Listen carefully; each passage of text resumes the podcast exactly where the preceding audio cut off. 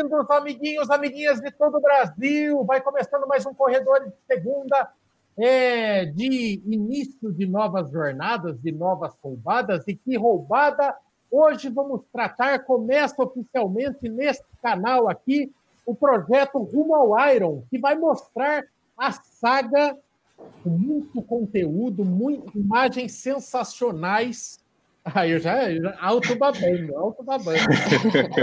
É, mostrando a saga de um atleta amador até a busca pelo seu primeiro Ironman, essa prova tão casca grossa. E para isso, hoje vamos bater um papo com um cidadão meio conhecido aqui, Gessé Carvalho, vulgo Mamba, não é verdade, Mambinha? E com seu treinador, Miguel Sanches, que vai ser o que vai tê-lo como pupilo nessa jornada. Quem está acompanhando o Instagram do canal, as redes sociais do Mambinha, está vendo que o menino está focado como nunca. Então, hoje nós vamos falar é... e está aberto para vocês, tá? A gente abriu as perguntas no Instagram. Fica o convite aí também para vocês participarem através do chat. Tudo que envolve, envolve esse mundo de Ironman e esse mundo de triatlon, esse mundo é, que a galera aqui do canal ainda está conhecendo. Tem muita gente que é da corrida e tem muitas dúvidas sobre o triatlo. Miguel Sanches, treinador de primeira linha, atleta de primeira linha, já esteve duas vezes em Kona, que é a Copa do Mundo do Negócio, e vamos falar bastante sobre isso. Primeiramente, ô Maminha, você me permite é, dar a primeira a saudação aí para o Miguelito, que vem de, vem de fora. Depois você é claro. da casa. Bem-vindo, Miguel, a esta muito live. Obrigado, muito obrigado mais uma vez pelo convite e agora com o projeto oficial iniciando, né? É verdade. A roubada é grande, né, Miguelito? Para que esse menino vai enfrentar, né? A roubada é grande, mas ele tem todo o potencial aí para conseguir concluir com êxito essa jornada. Muito legal. Ao longo dos próximos meses, até maio, quando acontece o Ironman Floripa, que é a prova alva e o Ironman alvo, desses dois, né? Vão correr juntos. É, vai ter bastante produção de conteúdo nesse canal, mostrando, falando de triatlon também como um todo, né? Mostrando treinamentos e tal, e tudo que engloba uma preparação desse porte. E aí, Mambinha?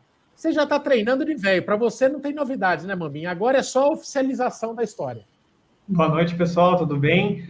É, mais ou menos, né? O Miguelito já deu uns, uns de orelha aí, né, para pegar no treinamento corretamente, né? No final do ano eu dei uma tirei umas férias, né, para poder descansar um pouco e começar o ano inteiro para fazer esse desafio aí. Mas é aquilo, né? Eu já tenho mais ou menos uma rotina de treino, né? Já praticamente eu treino todos os dias.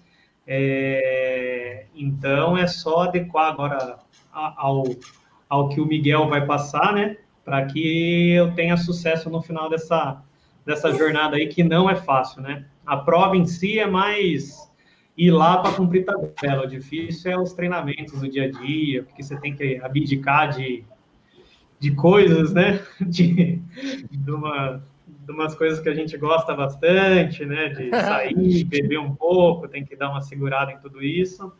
Mas faz parte, né? Quando a gente se enfia num desafio, a gente consegue fazer, né? A gente já, já, já mostrou aí no canal a preparação do, do da Conrads, a gente treinou pesado e essa é, é mais uma mais um, mais um caso desse, né?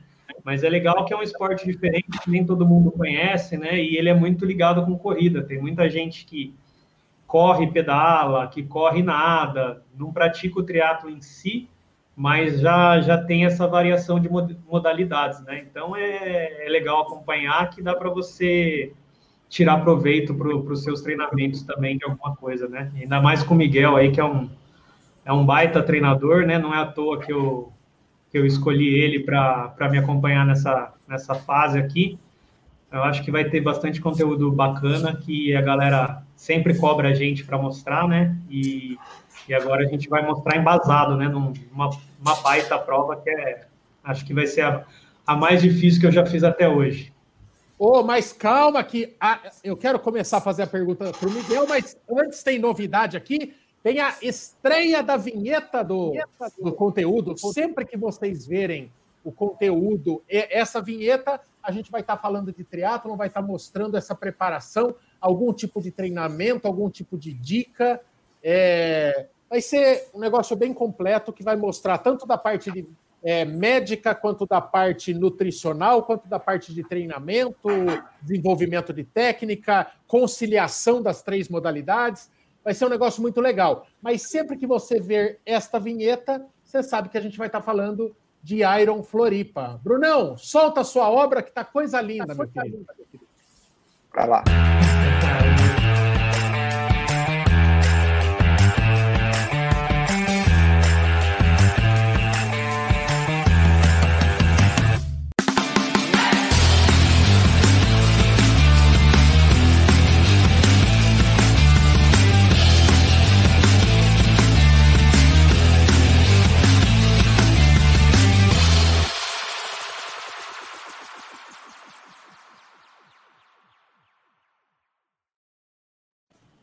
Que invejinha, a primeira, é a primeira vinheta personalizada do canal, hein? Olha que honra. Que invejinha. Ficou muito Olha, bom. É que daí a gente vê o teu treino e a inveja passa, mas a vinheta não Miguel, o negócio gente... é o seguinte, eu vou, eu vou começar depois os coleguinhas e depois a gente abre para o Instagram, para o chat, para tudo, né? Miguel, a gente está vendo o Mamba é, é, já está. Eu não sei se ainda isso pode ser considerado apenas uma base, mas o Mamba já está fazendo treinamento duplo diariamente. Esse menino faz tempo que não descansa. Ele, é, eu acho que eu nem sei, queria que você falasse se ele está tendo dia off ou só é, uma queda de volume em algum dia da semana para dar uma descansada um pouco, mas ele já vem fazendo duas modalidades todos os dias e tudo. Nós estamos a cinco meses da prova, né? É, que estágio que é esse? 18 de janeiro, assim, né? E ele vem já desde dezembro. Que estágio que vocês estão agora? O que está acontecendo agora?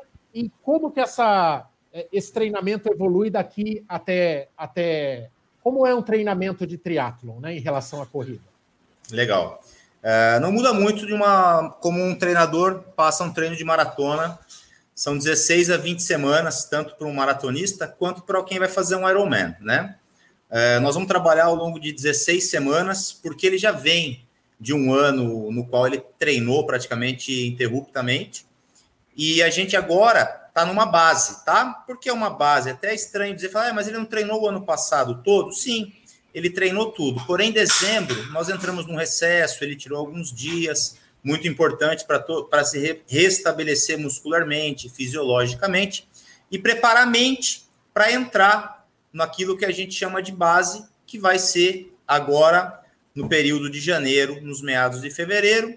Depois nós vemos com a força, resistência, potência e o polimento. A parte específica na parte final, em maio, né, onde a gente vai estar fazendo a parte específica da prova e vai ter o mais alto volume de toda a preparação. Então, agora, qual a pergunta você fez? Ele está no período de base, onde a gente tem predominância aeróbica e força, com menos treinamento anaeróbico, aquilo que a gente consegue formatar algo que vai trazer segurança. A gente chama de alicerce de toda a preparação.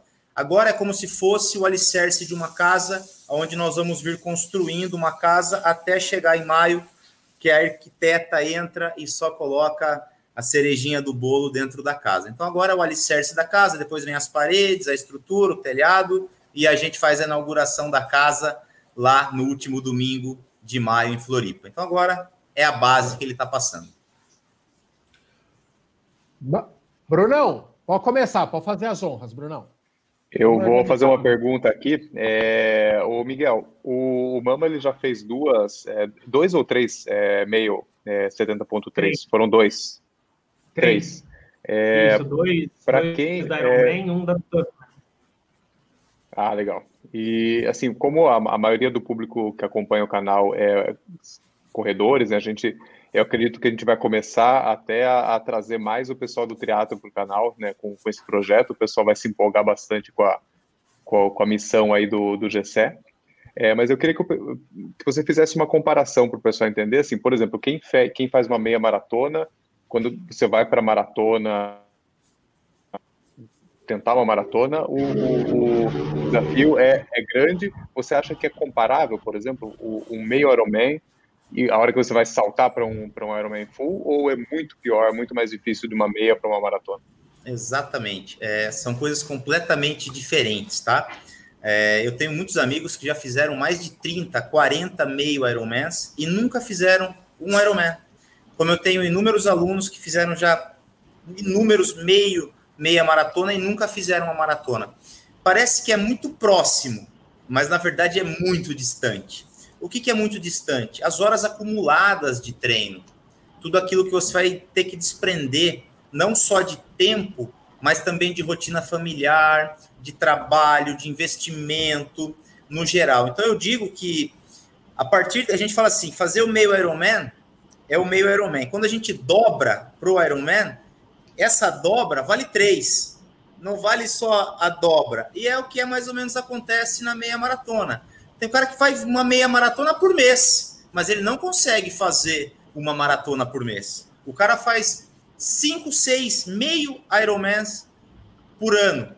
Ele não consegue fazer dois muito bem feitos. Então, fisiologicamente, toda essa bagagem e tempo de treino é completamente diferente. É, é, é, é não tem como explicar 100% mais do que isso que eu falei. Não é parecido, é completamente diferente. Então, assim, ele vai ter que esquecer o que já fez e vai ter que mirar do zero a partir de agora. Claro, toda a bagagem, toda a experiência, todo esse lastro de anos de maratona, meia maratona, ultramaratona, vai contar. Por que conta? Porque mexe muito com a cabeça. As provas de endurance que ele já fez, ele já criou uma casca para conseguir e já absorveu isso muito bem para conseguir agora ir à frente com o Ironman. Show, muito é, legal. Em resumo, é, não é fácil não, né? Não essa, é, é, a, é. essa é a mensagem. Diga sabe, lá. Porque, e, e eu sabe, acho que é muito final... pior por causa do, do, do, comprometimento de tempo que você tem que ter, né? Não é só a, a prova em si, né? E um tempo parênteses, treino, né? isso, e um parênteses muito maior. Uma coisa, por um exemplo, para meia maratona, uma coisa é você atingir um volume no final de semana para uma meia maratona de 23 quilômetros num domingo para fazer uma prova de 21. Beleza, você pode fazer sua vida social bem, pode dormir um pouquinho menos, pode errar um pouco na comida, porque dá para executar. Agora, quando você está numa maratona ou um Ironman, você não tem como abdicar do sono, não tem como abdicar de uma, de uma alimentação regrada, não tem como ter abusos. Então, a meia maratona e o meio Ironman ainda deixa você dar uma, uma escorregada. Agora, maratona e Ironman, se o cara não tiver 100% focado naquilo, falar muito não, muito não de convite social, muito não da família para um churrasco, muito não, isso aqui eu não posso comer, é o seu resultado. Tudo aquilo que você abdicar, você vai ter um resultado melhor. Tudo aquilo que você deixar passar é o seu resultado. Então, meia maratona e meio Ironman, você perde um treino, perde outro, você recupera. Agora, perder um grande treino, um treino muito longo, para o Ironman, por exemplo, perder um treino de 160 quilômetros de pedal, perder um longo de 32, com certeza esse volume vai faltar no dia da prova. Essa é a grande diferença. Um não tem como errar, o outro dá para você ainda dar uma escorregada. Sem contar que para você repor um treino de 160k de bike, não é, ah, eu perdi no domingo, na segunda era era meu day off, eu consigo fazer, né? Bike é uma logística maior, é, 160k você vai para quatro horas e tralalá de treino, cinco horas de treino. Então, para gente que trabalha, tal, não dá para fazer segunda de manhã e trabalhar e, e todo o resto, né? Tem que estar tá com tudo bem programadinho, principalmente os, os finais de semana, né? Hoje, essa hora que o Miguel falou 160 de bike, eu fiquei imaginando, puta, na maratona dava uns migué, né? Ah, tem que fazer longão no sábado, aí dava uma enrolada, não fazia no domingo, ia fazer no domingo à noite. Puta, 160 uhum. de bike, se você perder e perder a, a, a turma que vai treinar junto, você tá lascado. Tá, é. É, e, um é grande, fácil, e um grande detalhe, talvez, que ele falou que eu dei um toque na orelha dele um período atrás, ah, foi que eu falei assim para ele. Ele estava dando umas rameladas no treino e eu colocava o volume, as coisas, as coisas não estavam acontecendo. Eu falei assim, amigo, chega aí, vai virar o ano, eu vou ter 160, 180, 150, Não pensa que eu vou andar com você. Porque eu tô na frente. Você que vai ter que vir andar comigo. Eu não vou te esperar. E se furar o seu pneu, eu também não vou te esperar. Então você se vira para andar junto e começa a fazer o volume, porque depois eu não vou ser seu babá. Porque eu também tenho os meus. Então, onde é que eu quero chegar com isso? Lá atrás eu já falei, bicho, tira a diferença, que senão você vai ficar muito longe. Eu vou terminar um treino em 6, 5, 4 horas e meia, você vai ficar uma hora e meia mais tomando sol. E aí ele falou: é verdade, então melhor agora uma pré-base, porque vai, vai ficar tempo a mais no sol e isso vai custar mais, menos tempo de recuperação para uma próxima sessão. Aquilo que você enrola mais no sábado, você vai dormir menos, você vai se alimentar menos e domingo tem que acordar às 5 da manhã para treinar de novo. Então, bicho, eu falei, vamos, acelere e para de gracinha de ir no pagode, beber cerveja, aquela coisa toda. Eu falei, se toca, meu irmão, você que se inscreveu, a culpa é sua. Não tem nada a ver com isso. Ele Caraca, olha. Mas parece que entendeu. Ô, Miguel, vocês é, estão falando é, é, duas coisas que eu queria saber. Uma, se assim como a corrida, se nas distâncias do, do Iron, vocês não atingem a distância antes ou não ultrapassam em treino a distância. Porque eu, eu vejo que o Mamba tá nadando muito já, assim, 3 quilômetros já, né? E tal. É, Primeira pergunta. E a segunda, no caso, eu esqueci, mas já lembro. Pode responder. Tá Alzheimer já. Eu também vou esquecer de responder a segunda. É. Vamos lá. É, vou falar por modalidade, que é legal explicar. Uh, quando a gente trabalha os volumes, a natação, o treino de natação, a gente até passa do volume diário do qual a gente faz na prova. Por exemplo, o Mamba vai chegar a fazer 4,200, 4,300 na piscina, várias vezes e na prova ele vai nadar só 3,800. Por quê? Porque existem duas situações. Primeiro, que a natação não tem impacto, então deixa a gente fazer esse volume. Então não tem reação como é a corrida, como é o impacto da bike, como é o, a corrida, o pisar, a reação do solo contra nós, onde leva muito mais tempo de recuperação e a gente também não toma sol na piscina, que a piscina que nós treinamos ela é coberta. Então, o nosso desgaste, o desgaste na natação, é muito menor do que qualquer das outras modalidades. Então, a gente tem um tempo muito menor para se recuperar. Então, a natação das três modalidades é a qual a gente tem menos impacto, é a qual a gente pode treinar um pouquinho mais. E também porque a navegação no mar, boia, vento, toda a situação, pode nos levar a nadar mais do que 3,800. E uma vez você não ter treinado isso, pode comprometer totalmente a sua prova, porque existem ótimos ciclistas e corredores que são muito bons, mas saem muito acabados da água. E isso acaba com a prova do cara, porque a natação, o cara vai fazer um desgaste muito grande no mar. E aí ele sai e não consegue colocar aquele ritmo que ele já treinou por conta do desgaste. Então a gente acaba treinando um pouco mais, porque não tem impacto e pode acontecer de você nadar um pouco mais se nadar um pouco menos, pegar uma correnteza a favor, sorte a nossa, mas pode também ter uma correnteza contrária, que te leva um pouquinho mais para fora do mar, sem contornar uma boia, e enfim. Então a gente treina um pouquinho mais por, por não ter impacto, ser positivo para nós. Já no ciclismo, nós treinamos os 180, né? Uh, chegamos a fazer dois 180 na preparação, uh, que corresponde entre 5 e 6 horas, né? Então a gente atinge porque o impacto também chega a ser menor do que o da corrida, e a corrida é aquele, aquele negócio, a gente precisa chegar entre 32 e 34 quilômetros, como é o maratonista amador também. Alguns elevam agora para 36 e tudo mais. Mas a qualquer corrida que passou de duas horas, o nosso corpo começa a entrar em ebulição. É, as articulações começam a inflamar, Uh, muitas situações acontecem, então a gente tem uma cautela um pouco maior com a corrida, porque é onde a gente pode adquirir uma lesão. Então a gente trabalha num, numa linha pseudo conforto, pensando em conseguir completar toda a bateria de treino. Até porque a gente passa de 80, às vezes passa de 80 quilômetros semanais só de corrida, né? Então, bike chega a dar 500, natação chega a dar 12, tudo isso no pico da preparação. Então tem que ter uma uma escala, um gráfico muito legal e está tendo essa troca de informação com o nosso aluno atleta. Eu lembrei, eu, sabia, eu lembrei eu da minha pergunta. Não dá para cancelar a vinheta aí, Brunão? É louco. Vamos trocar. Bike 80 correndo. Isso é o canal inteiro fazendo, né, Miguel? É, pode um pouquinho para cada, né? Eu acredito e já vou te falar uma coisa, e você vai lembrar disso, grave o que eu vou falar agora. Você pode ter a certeza que a partir dos 25 ou 30 quilômetros da maratona no Iron, se Deus quiser, você vai fazer assim: esses próximos dois quilômetros é para o Michel, esses próximos dois quilômetros é para o Bruno, esses próximos dois quilômetros é para o Maicon, para Kiki, para Van porque dessa forma vai te dar aquela vontade de entregar os quilômetros de cada um, porque eles vão estar na jornada contigo.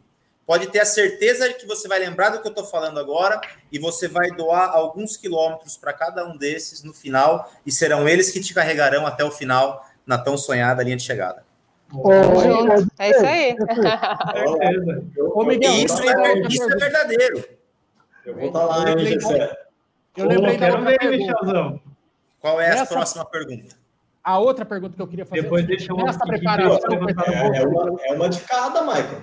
Uma de cada. Tá. Esse monte volume aí, é... quantas vezes vocês vão fazer? Existem aos finais de semana simulados, eu não sei se é assim que chama, acho que eu ouvi uma vez, que tem as três distâncias, que, que tem as três, as três modalidades. modalidades. Com que frequência até maio vocês vão fazer treinos que tem as três modalidades e transição e tal? É baixíssima, baixíssima ter simulado para Ironman. A gente acaba usando uma prova ou outra de um olímpico, por exemplo, e acaba fazendo uma prova, mas treinamento de simulado, a gente praticamente faz um ou dois. O que a gente mais faz com frequência, quase todos os finais de semana, são os intervalados cruzados, que é aquele pedal, desce e corre, é aquele natação com um pedal, mas as três modalidades, um simulado para Ironman, a gente acaba não fazendo. Por quê?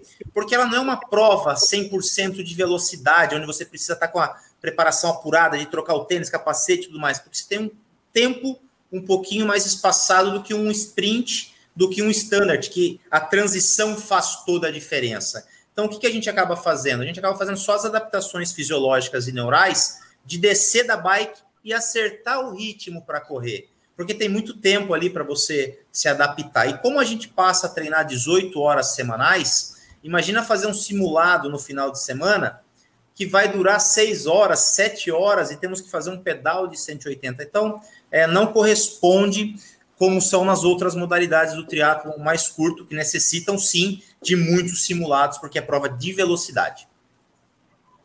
Entendido. Vai, Bolt. Acho que o Kiki queria fazer uma pergunta. O... A Van também, ó. Van, ladies first. Vai lá, Van. já, já, já, já, que é. você estava assistindo o jogo e acabou o jogo, pode, é. pode perguntar agora. Acabou, acabou, 4x0. Miguel, deixa eu te fazer uma pergunta. É, você acha que a pessoa que treina é, só na, na piscina, ela consegue ir direto para um, um, um Iron ou um 70.3, enfim, é, sem ter feito algum simulado ou alguma é, treino na água, em mar, em, em águas, águas abertas? abertas né? uhum. Não, pode acontecer de já ter histórico disso. 90% dos treinos realmente, 95% dos treinos realmente acontecem em piscina, por situações logísticas, por você estar só, por questões de segurança, né? que qualquer treino em água aberta, se você não tiver com parceiro, com alguma coisa, não é confortável. Então a gente acaba, por logística e segurança, fazendo 95% dos treinos de forma indoor, na piscina, né? Uh, eu, particularmente, nunca treinei ninguém que não fez nenhum simulado ou nenhuma prova em lago, represa ou mar. Uh, até porque eu também não deixaria.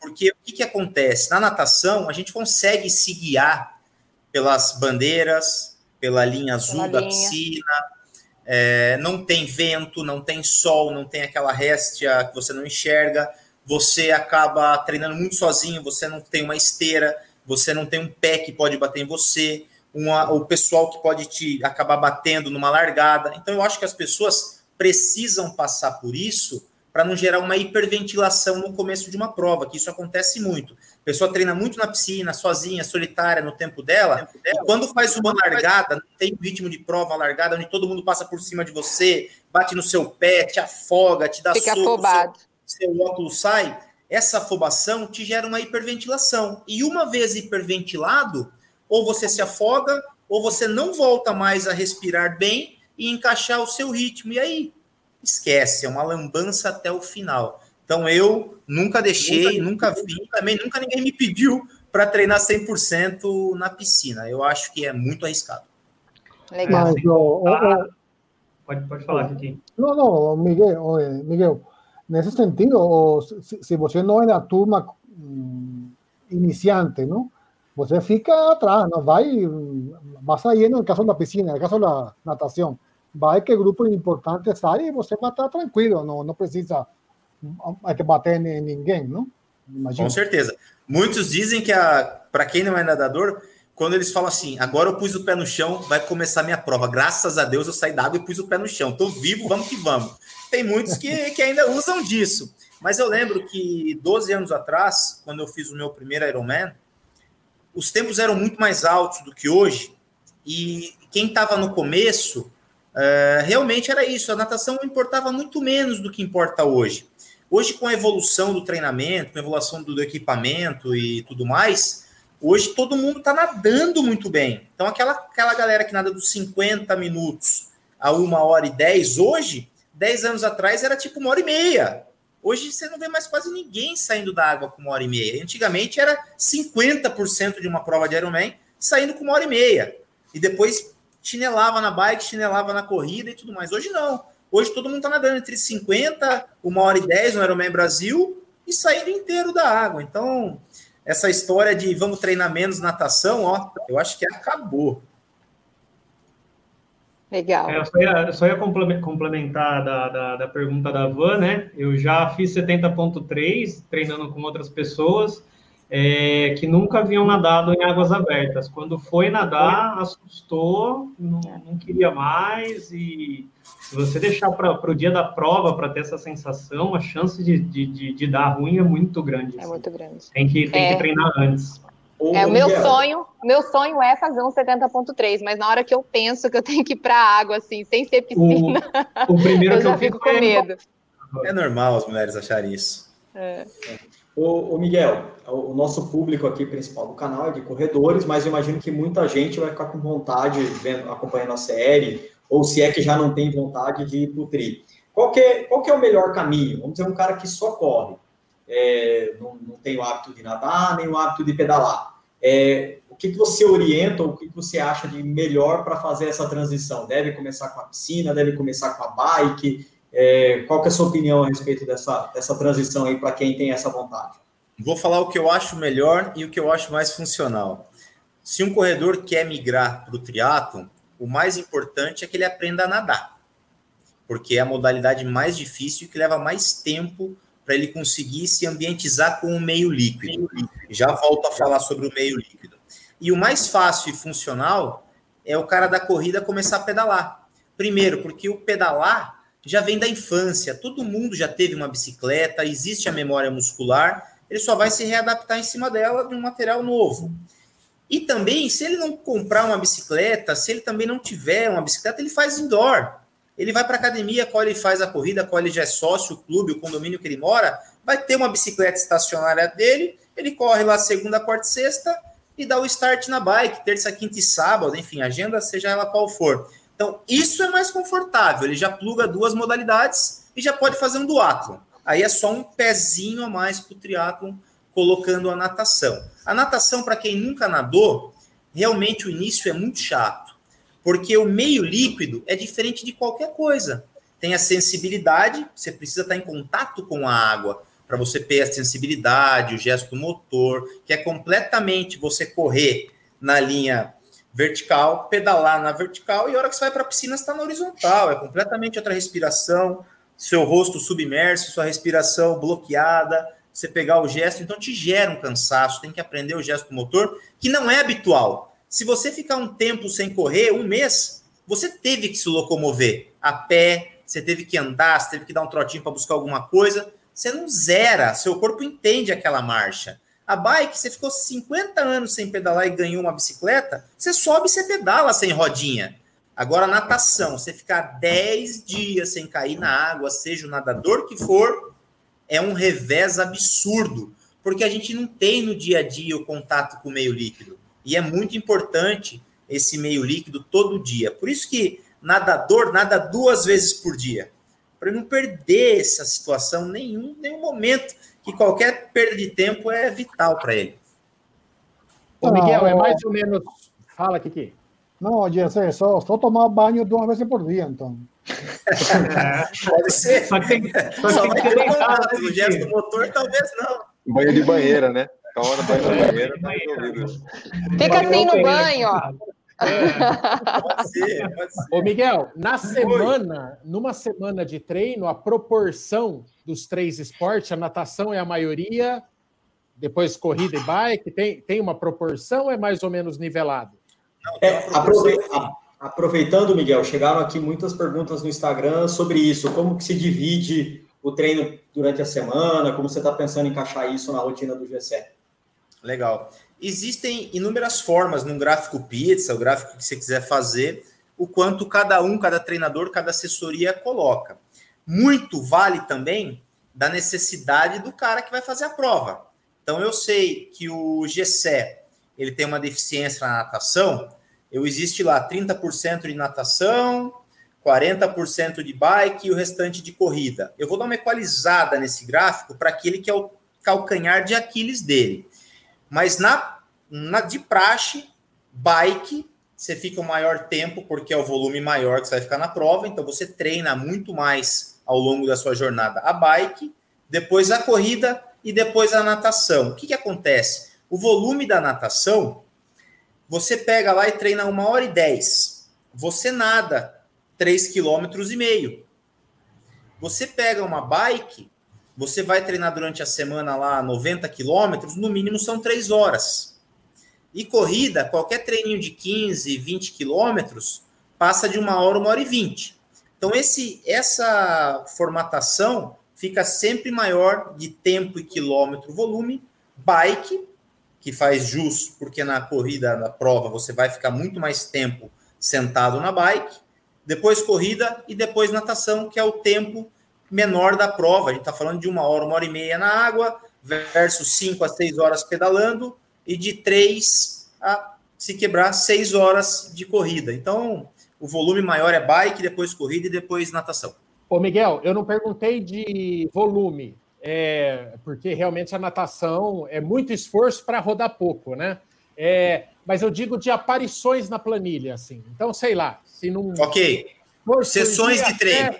Até 14 Sessões de sessões treino. de treino. 14 sessões Isso. de treino, mais ou menos. A natação é a que aparece mais vezes na, na planilha numa semana ou não?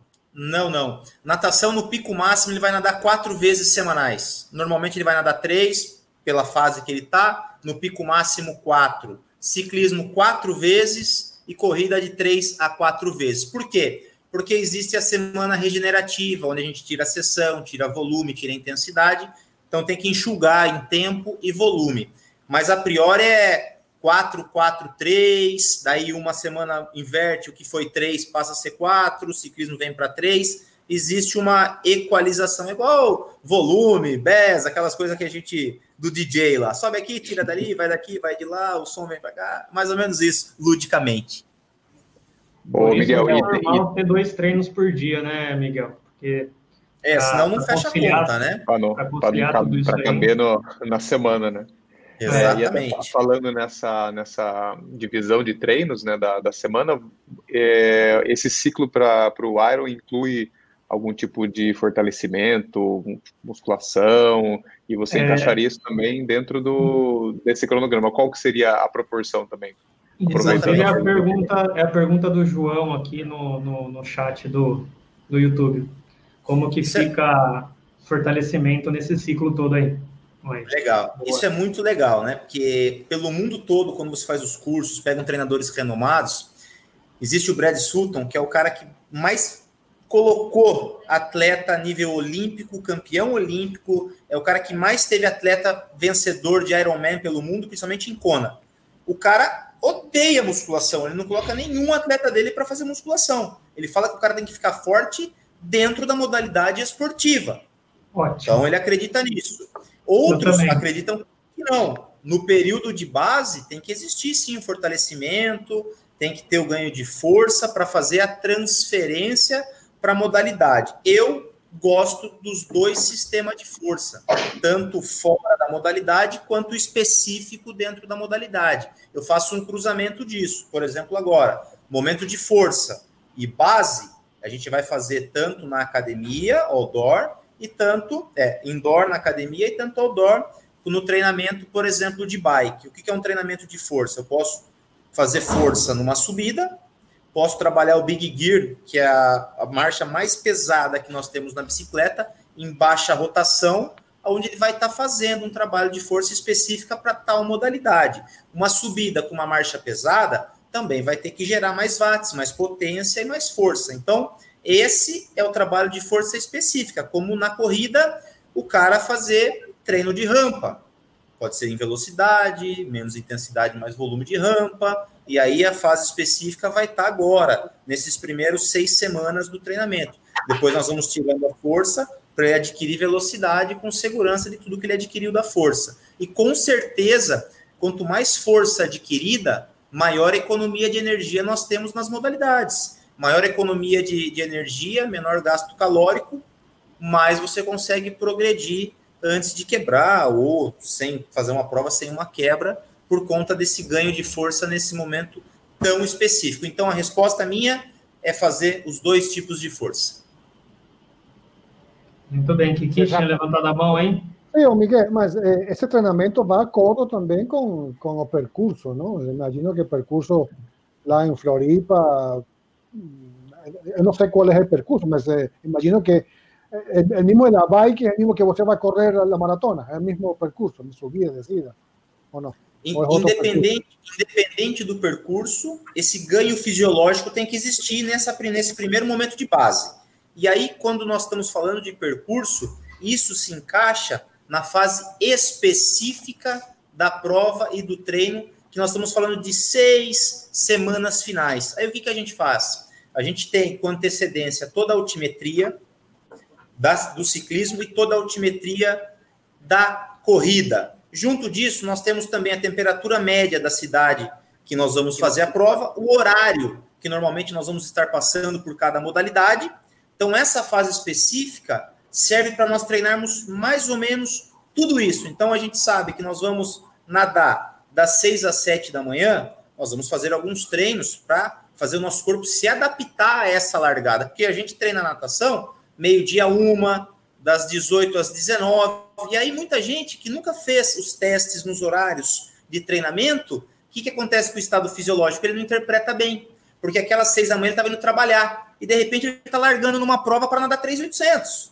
O corpo tem outro, o relógio biológico também trabalha assim. E junto disso, tem o lance da alimentação. Imagina você tá, tá aqui, ó, pedalando, nunca pedalou das sete da manhã a uma, você está pedalando, só que é hora do seu almoço. Seu corpo fala assim, ô oh, amigão, não vai parar, agora é meio-dia. Meio-dia uma, você pega o terno, solta a gravata e vai almoçar. Só que está em cima da bicicleta. Então, tudo isso tem que ser adaptado. O seu sistema fisiológico da alimentação, da hidratação, entra naquela fase específica. E terminando na parte do percurso, quando está faltando essas seis semanas e nós já conhecemos tudo isso, a gente só treina focado nessa altimetria, nos mesmos horários que vão acontecer a prova, e a alimentação das seis semanas é específica que a gente vai fazer no dia da prova.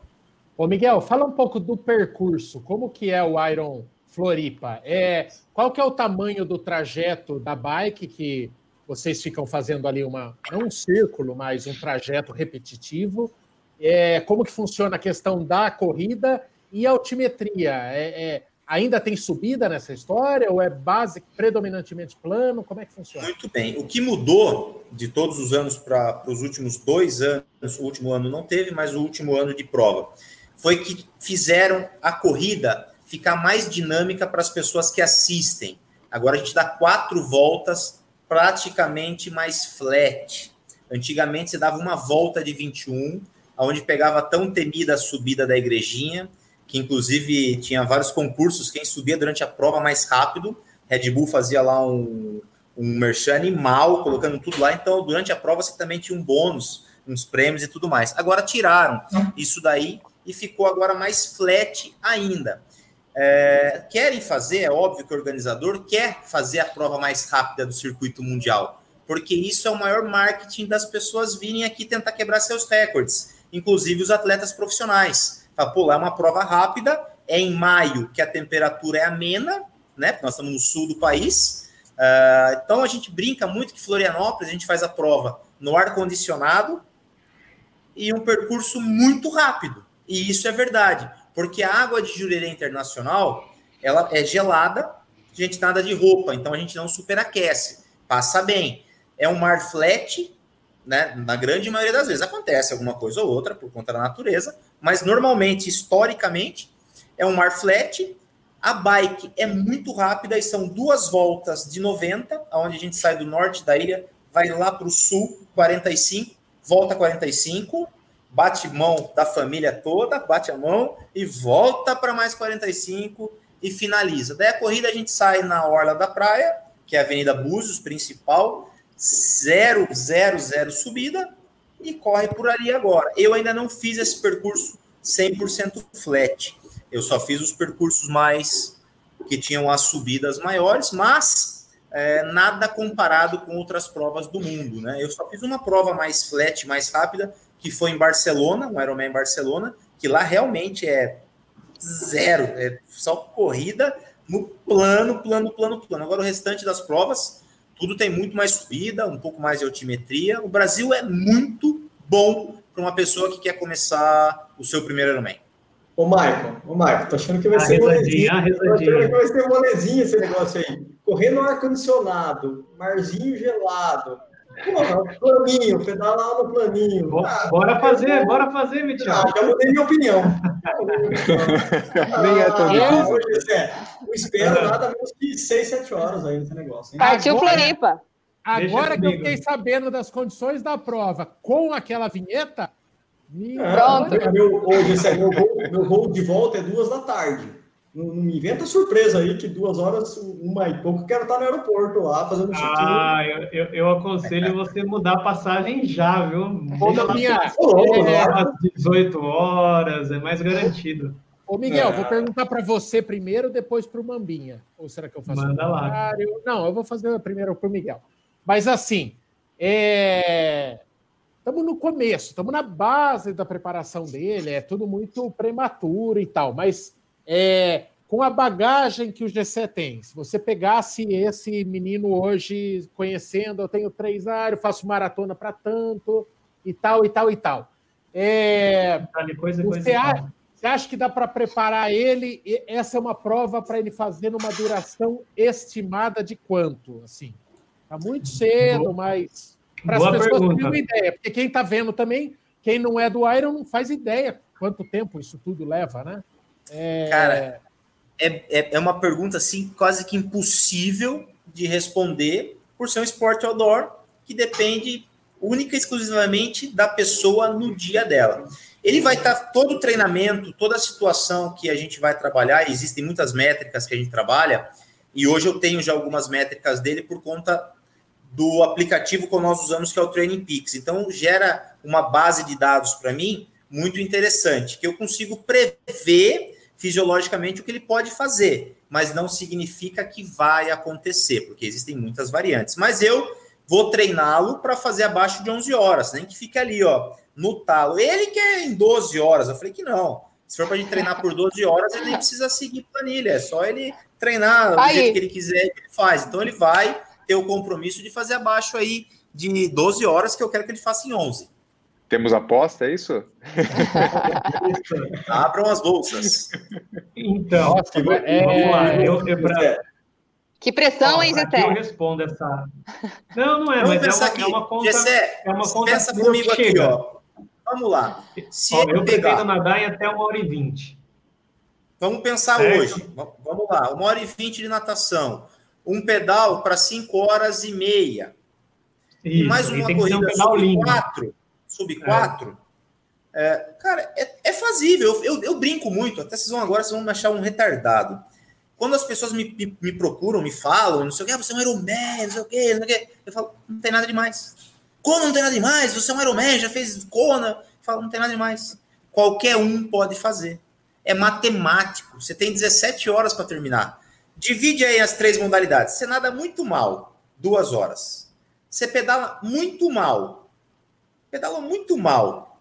Oito. horas. Quanto deu? Duas da água, sete da bike. Dez. Dez. Nove. É. Sete e duas, né? Isso, Isso é, ele falou oito, é. É, me perdoa. Aí sobraram quanto tempo para você correr? Sete horas. Se for a conta do 10, divide, divide as sete horas e vê quanto dá de pace. É, não. Eu, eu acho Todo que mundo assim, pode é, ser o quase andando, né? Ah, tá. Não, você que pode ser o Superman. Só você querer, você querer é fazível. Bora, bora todo mundo, vai, vamos, bora. Vamos, vamos, vamos, vamos. Não, e, e, vamos. Kiki, você, você deve um sub-4 primeiro, Kiki, não vai se Não, não importa, não importa. Sub-17. você deve um sub-4 primeiro, não vai não, se Não importa, para, para o teatro, vou, vou voltar com, como é, com el, la M. Oh, Você é muito velho fazendo tatuagem, Kiki. Chupa sociedade. Sub-17. Miguel, perguntando esse negócio do, do tempo limite, né? É, assim, tirando as pessoas que às vezes de repente tiveram algum problema, quebraram na corrida, se machucaram e insistiram para terminar a prova, né? É, é um volume muito grande de pessoas que terminam nesse limite, ou quase ninguém termina nesse limite, todo mundo termina antes. Ainda tem, mas assim, hoje muito pouco. A gente fala que depois de 13 horas, falávamos, né? Antes de 13 horas, é, as pessoas que passavam de 13 horas, você estava ali assistindo na Avenida Búzios, ou qualquer prova pelo mundo, mais de 13 horas, começa o Walking Dead. A pessoa já começa a não ter mais postura, já não tem mais brilho no olhar, já não reconhece mais o familiar, ele só quer terminar aquilo lá. Ele tá com fome, ele já foi no banheiro, ele fala que ele nunca mais vai fazer isso na vida dele. Então, hoje, então, antigamente você via muito disso, tinha que ajudar, tinha é, patinadores, né? O, o staff com lanterna, dava manta térmica para o cara terminar a prova, porque ele vai caminhando, toma sopa no caminho, aquela parada toda, é uma jornada para terminar e também tem o valor dele, deve ter tido motivo de tudo isso ter acontecido, ou faltou um pouco de treino, algumas coisas familiares aconteceram, é, que é as pedras do caminho, né? Ou mesmo aconteceu alguma coisa ao longo da prova, uma quebra de uma bicicleta que tirou dele duas horas, e aí vai passando o tempo, é mais tempo lá fazendo a prova, o desgaste é maior. Mas é abrir um parênteses tão grande que eu até perdi o, o, o, o nicho da pergunta. Mas hoje tem muito menos gente terminando no limite, mas todas as provas tem alguém terminando no limite.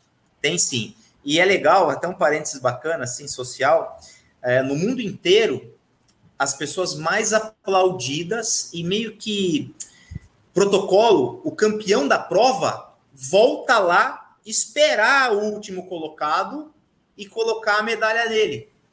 E é onde o mundo inteiro, assim, onde mais enche de pessoas é no momento final, para ver quem é o último para abraçar aquela pessoa. E o brasileiro, um delay muito grande, começou agora parabenizar e festejar esses últimos, porque ele tem a história dele. Ele tem a história de estar tá chegando ali e ter concluído aquilo que tem um valor tão grande quanto o cara que ganhou a prova. Ser primeiro ou ser último ou estar tá no meio do bolo ali, todos têm o seu valor, todos têm a sua história. E eu acho que isso agora o brasileiro começou a ir lá, ficar até o final, porque é fácil ver o campeão vive disso, ganha, treina pra caramba, tem todo o material de ponta. Eu quero ver aguentar lá no frio, 10 horas da noite lá, esperando o último cara chegar. E parabéns, meu irmão, você é um Ironman também, como eu sou o décimo, vigésimo, sou a mesma coisa que ele, a mesma medalha de finisher. Então lá atrás, todos os campeões ficam esperando o último e a torcida lota, faz um funil assim de quilômetros. E agora o Brasil, nas últimas duas provas, eu vi um pouco disso. Foi legal. Tem o... até aquele filme 100 metros, né, que mostra. O... É, o cara chegou é... no limite, né, Brunão? Ele chegou lá e o, o, o filme dá, dá uma. É, deixa a situação mais tensa até, né? Porque no filme mostra, enfim, eu não vou, não vou dar um spoiler do filme, mas o filme mostra uma situação na prova que depois nas cenas reais você vê que não foi bem assim, né? Uhum. É, realmente estavam fazendo muita festa ali para ele chegar. Ah, sim, Exato. É, é. Mas é, é no limite, é válido. O Bolt, manda a sua.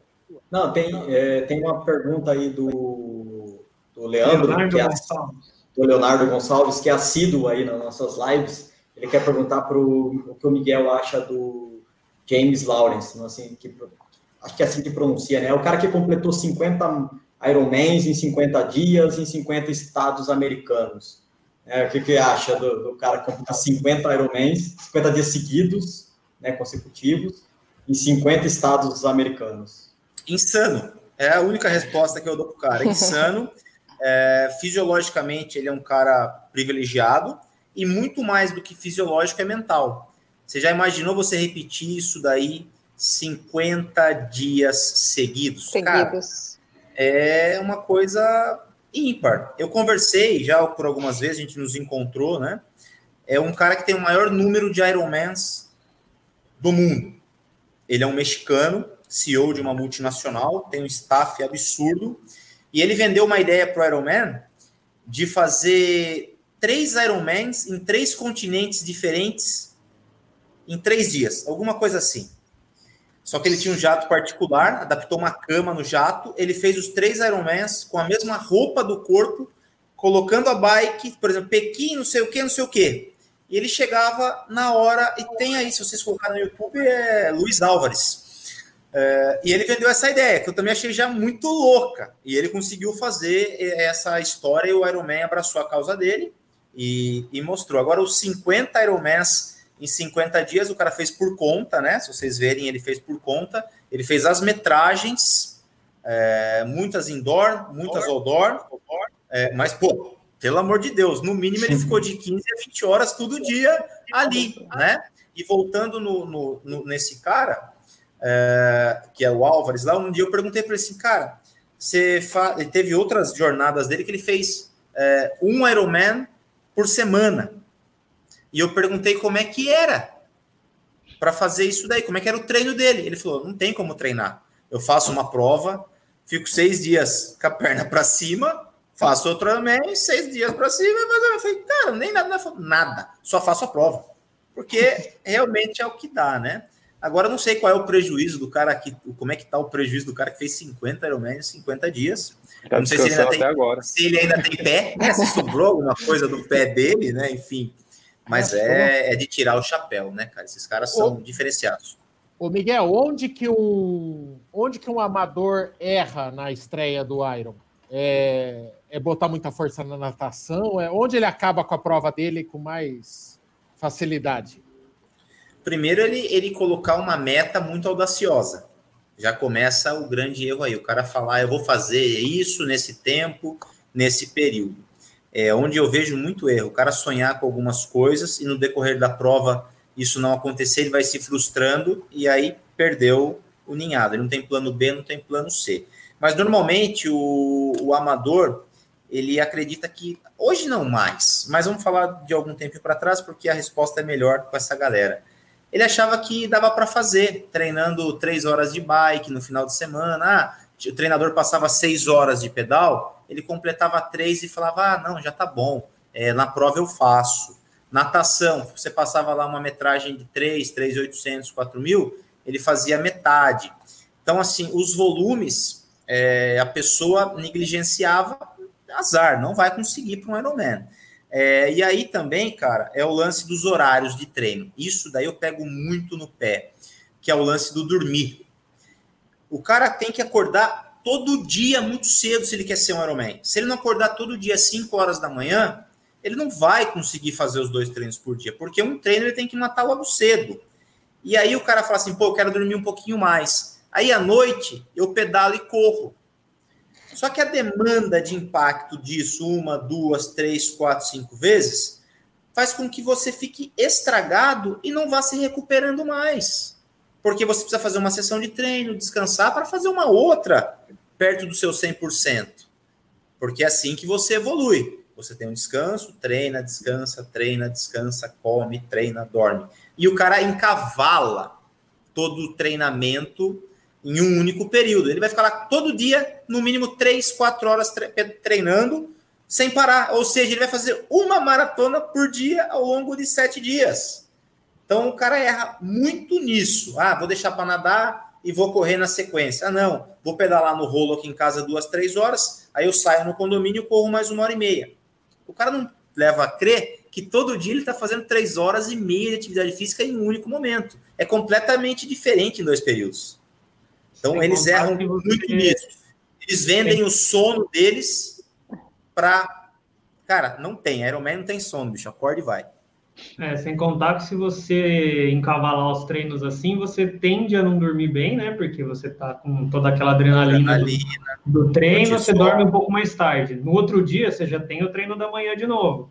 Então, se você acordar e, e fizer o treino da manhã, você já fez, tipo, três treinos encavalados, né? Não são só dois. Isso que começa yeah. a pegar. E um grande erro, espera só um pouquinho, perdão aí, é o, o atleta o cara que hoje ele tem. Porque assim, nós temos três a quatro semanas progressivas de volume.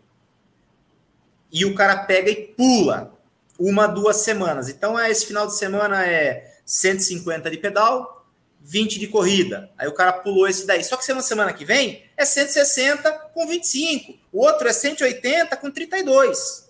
Aí o cara não matou aquele lá e já quer pular para 20% a mais de volume na outra semana. O corpo não deixa. Existe um limite que a gente pode aumentar com segurança. Tudo que for aumentado pulando etapas, você vai pagar isso daí. Pode ser que você faça, treine, só que você não vai ter uma recuperação completa, e sim parcial.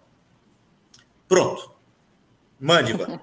Vai, vai. É, como que funciona a questão de alimentação de, durante a prova, né? Porque quando a gente vai fazer uma maratona, a gente leva as nossas coisas e ainda durante o percurso ainda tem um Gatorade, às vezes lá mais perto do, do 28 para frente já começa a ter mais gel, enfim, como que é isso dentro do, do Iron? É, eu, eu falo porque, assim, quando eu termino a natação, eu saio morrendo de fome. E olha que eu nunca passei de 2 mil metros nadado, eu fico imaginando 3 mil e pouco. É, como que funciona isso? Você pode já sair, já comer alguma coisa, ou isso vai te prejudicar na bike? Como que, que funciona a questão da, de comer? Muito bem. Normalmente, quando a gente sai da água, a gente procura algumas situações mais líquidas e menos sólidas, né? Então a gente procura tomar o nosso drink de carboidrato. Muitos estão utilizando muito do isotônico e o gel. E depois de 30 minutos, a ingestão de alguma coisa sólida. A ingestão de, de, de alimento sólido, ele é pessoal. Mas os mais usados é a banana, é um clube social, tem muita gente agora levando aquela batatinha Pringles para poder mastigar um pouco salgado, trocar Sim. um pouco doce do gel. Já ouvi história, muitas pessoas levando salamitos.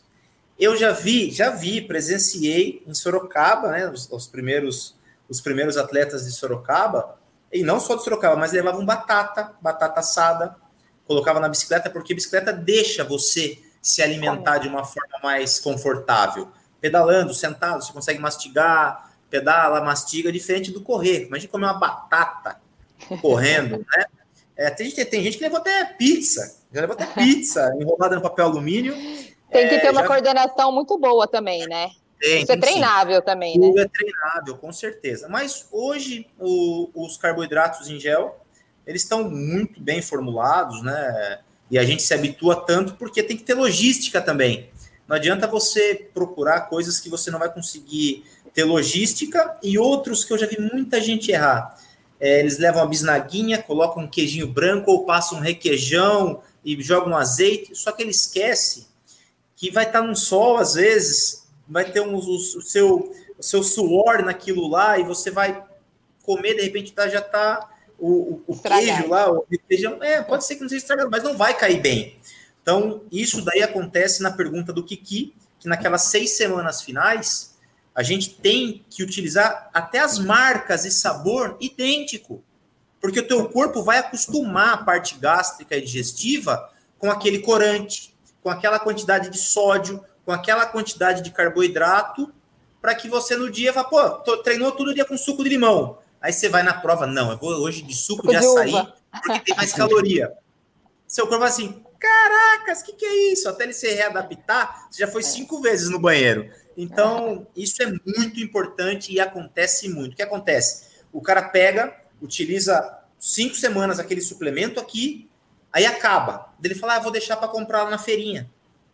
Só que ele chega na feirinha, ele encontra uma outra marca, um outro sabor, ele fala, ah, quer saber, é tudo igual. Não é tudo igual. Tem gente que é tigrão, tem gente que é raiz, vai que vai, mas a chance de dar errado é muito grande. É para quem vai grande. fazer puta de um projeto desse, que você está aí há anos, um ano, dois anos, treinando, investindo, deixar ir por água abaixo e correr o risco por isso, é uma vale besteira. E isso também acontece com tênis, também acontece com meia, também acontece com roupa. O cara treinou tudo com aquela meia, aquela roupa, aí ele vai lá e compra uma meia nova para tirar foto na prova. Ele troca o boné, porque ele precisa de um boné novo, aí cozinha a cabeça dele. Cara, existem erros assim, parece que é muito simples, mas paga-se caro. Ô, Miguel, tirando a, tempo, tirando né, a parte, tirando a parte do próprio atleta, da própria atleta, é, que pode dar ruim, é, e eu queria que você falasse um pouco de desistência. A gente falou do tempo limite, mas eu, eu queria saber se tem muita desistência por mais variados motivos. Mas é, bike, como um problema mecânico tira também corredor? Que tipo de apoio? Você tem um mecânico da prova? Você pode recorrer à ajuda? Ou, de repente o G7 treina cinco meses, estoura lá uma coroa e acabou a prova dele? Como é que funciona isso? Muito bem. Existem algumas coisas na parte mecânica, né? Que o nosso maior medo é durante a bicicleta.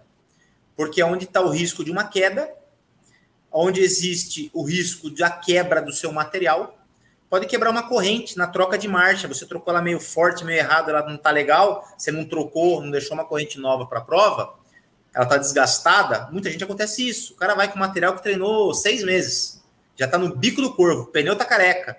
Ele vai lá e corre o risco ao invés de colocar um material novo para fazer a prova. Então, isso acontece muito.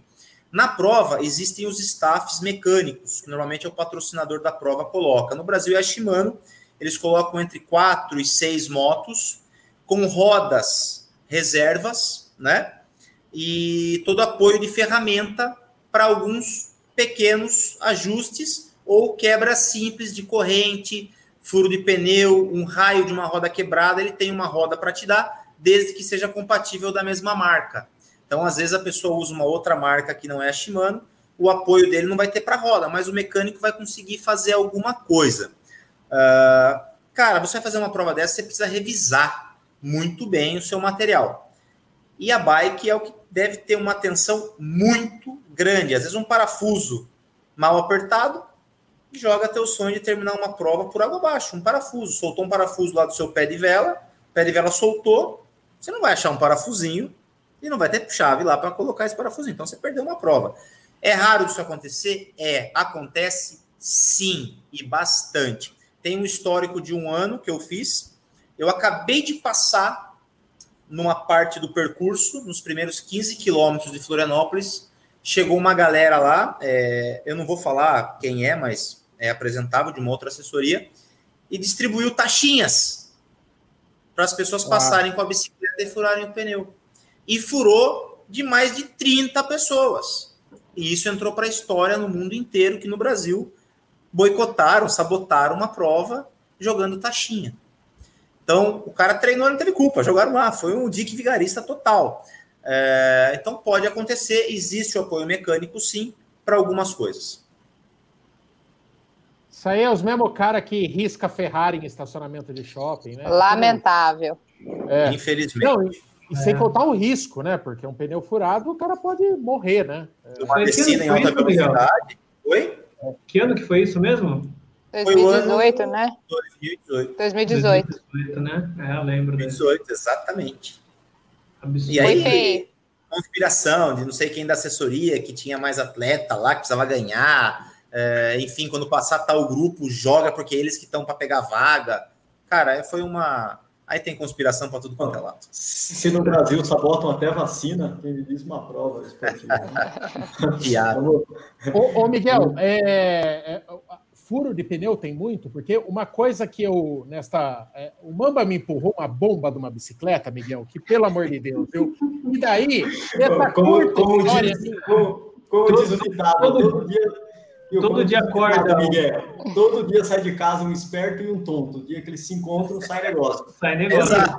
Bom, e daí, e daí eu peguei essa bomba, mas assim, nessa minha curta história com bike, já me furou o pneu. Aliás, o Mamba me deu uma aula prática aqui em casa. Mas daí, sobrepeso, sobrepeso ajuda a furar pneu furou, também, né, Furou o pneu, furou o pneu, Miguel. Ele, tá com 150 ele quilos e você quer culpar a bike não, não, não, escute não, isso. meu ar tá bike, tá. Bom, ele andou de bike uma semana.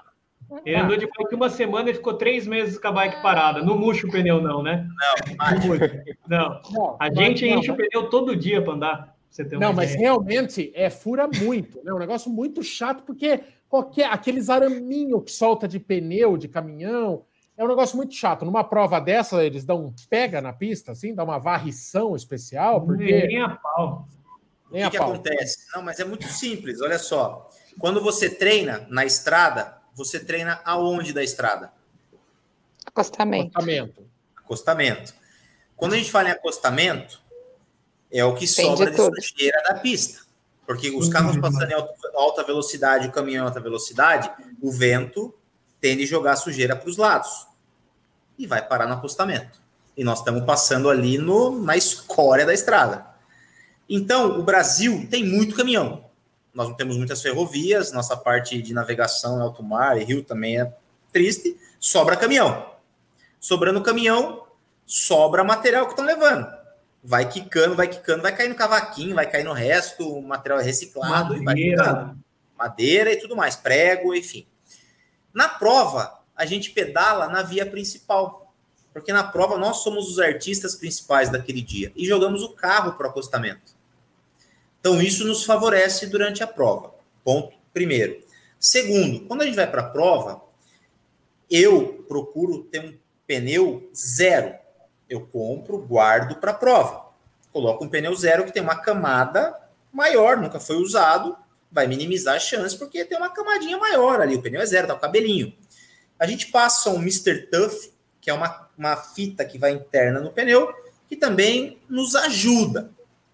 E por último, uma câmera muito boa de marca, que os custos vão conforme a qualidade. E agora nós colocamos um líquido selante dentro dessa câmera. É um MacGyver, né? Pneu novos, olha só, que epopeia para não furar o pneu e mesmo assim para acontecer. Aí vem o pneu, vem o Mr. Tuff, que é uma camada, vem uma câmera de boa qualidade e um líquido que tenta vedar se o furo for pequeno. E veda ele é um líquido que, quando entra o oxigênio lá, porque furou, o ar vai lá, ele já gruda que nem um chiclete e faz uma pressãozinha e te deixa terminar a prova. Tudo isso é para você não parar, ter que trocar um pneu, né? O farrapeiro vai com o pneu que quer, não põe Mr. Tuff, usa uma câmera Xing Ling, daquela baratinha, fininha, mais levinha do mundo. E aí, cara, esse cara com certeza no Brasil ele vai ele vai furar o pneu pra caramba. Lá fora, eles não acreditam o quanto fura de pneu. Quanto lá, quando a gente vai viajar para fora, é, com os gringos, eu falo, cara, a gente fura muito pneu. Eles falam, nossa, faz um ano que não fura o meu pneu. O cara tem uma autoestrada limpa, que não tem um cavaco para furar. Não é que o pneu fura fácil, é que aqui tem muita sujeira. Então, é, é, é difícil, mas fazer e o que? A, a maioria da sujeira nossa é caminhão mesmo, né? Como lá, acho que é. o grande a, o grande volume de, de, de, veículo é carro, deve reduzir muito isso daí, né? É muito simples, ó. Pega aqui na Castelo Branco, você de carro, às vezes indo para São Paulo, voltando, veja quanta gente você vê parada, às vezes ciclista parado, trocando pneu. Agora vá para, por exemplo, Romeiros, que não tem muito caminhão, porque todo São Paulo, todo paulistano vai lá, chega a dar 2 mil nego de São Paulo treinando lá. E você vê dois, três furos de pneu. Como é que pode? Uma equação aí na Castelo, 100, 150 pessoas, 30 furos. Lá em Romeiros, lá em Cabreúva, Santana do Parnaíba, enfim, um percurso lá de 100 quilômetros, 3, 4 você vê furado de 2 mil, porque algumas estradas nos ajudam também, vale a pena escolher isso para não perder treino. Na nossa fase específica, Kiki, um dos grandes lances que eu faço é ficar em um percurso que é muito chato, curto de vai e vem, para minimizar o mínimo as minhas paradas. Porque é muito interessante fazer um treino sem pausa, que é o que deve acontecer na prova. Agora você pega, pô, vamos pegar Castelo Branco até tal lugar. Eu sei que vai furar três vezes. Eu sei que vai furar. É ir e parar para trocar. E quando eu não quero que isso aconteça, eu escolho um percurso aqui que a chance é mínima para não ter esses acontecimentos tristes. Oh. Hoje, aí o cara compra a sua bike e quer ficar reclamando porque teve um furinho de pneu. Ah, e outra, por mau, não, mau vê... uso. A, a, garantia, a garantia nem aceitaria essa devolução, entendeu? Eu já não ia aceitar de jeito nenhum, com, com uma desculpinha quando ele dessa. Me vendeu, quando ele me vendeu, ele falou que o pneu era maciço, não furava. Falou, falou que precisou para me empurrar aquela bomba e o trouxão entrou. É, horrível. Ô, ô, Miguel, assim, ó, só, só, só uma dica. No, no, no guidão, o, o Michael ele teve moral de comprar uma fita extra para ele passar. Então, aonde a gente pega na, na, na, bike, dele tá desse tamanho, assim, ó. Não, dá, não fecha, porque não. Ele, é, porque ele fala que sente mais segurança, assim. Só por aí você já vê o que ele tá fazendo com a bike. E, e assim, ó.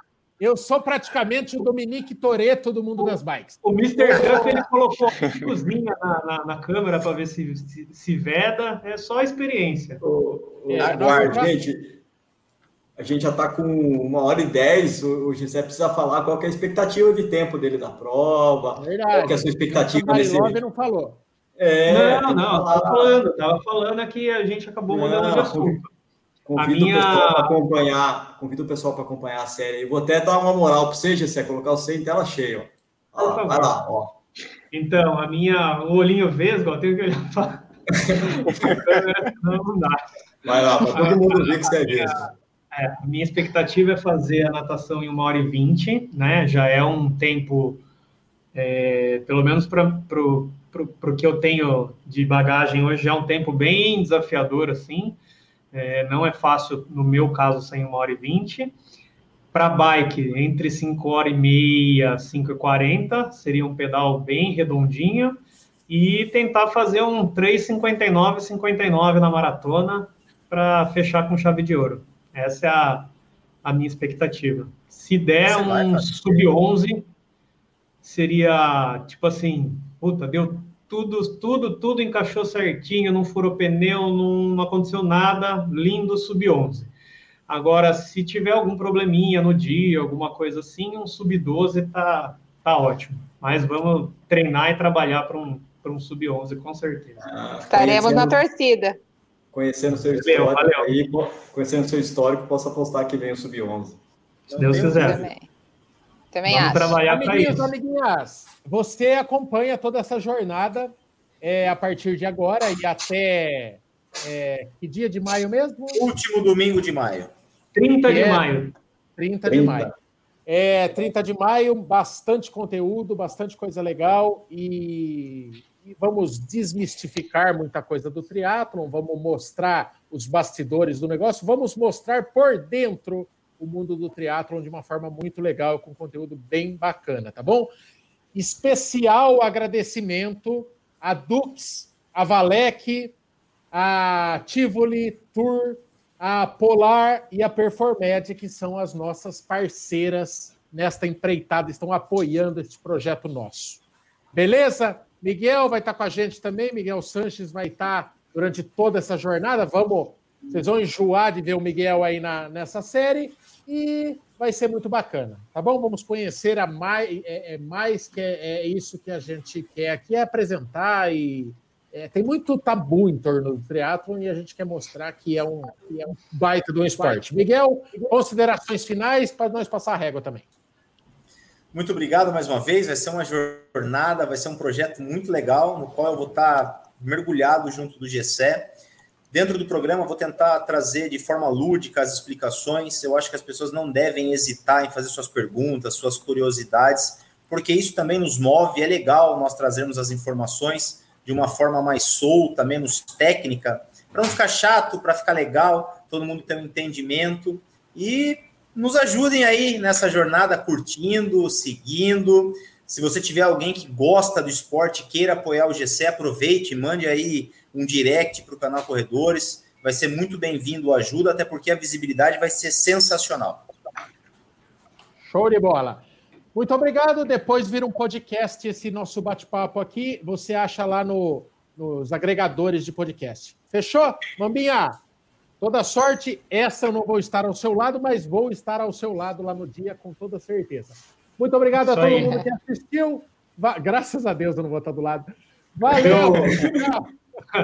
Obrigado aí, galera, pelo apoio desde, desde o início e acompanhem a série aí que vai ser, vai ser bem interessante. Valeu! Valeu!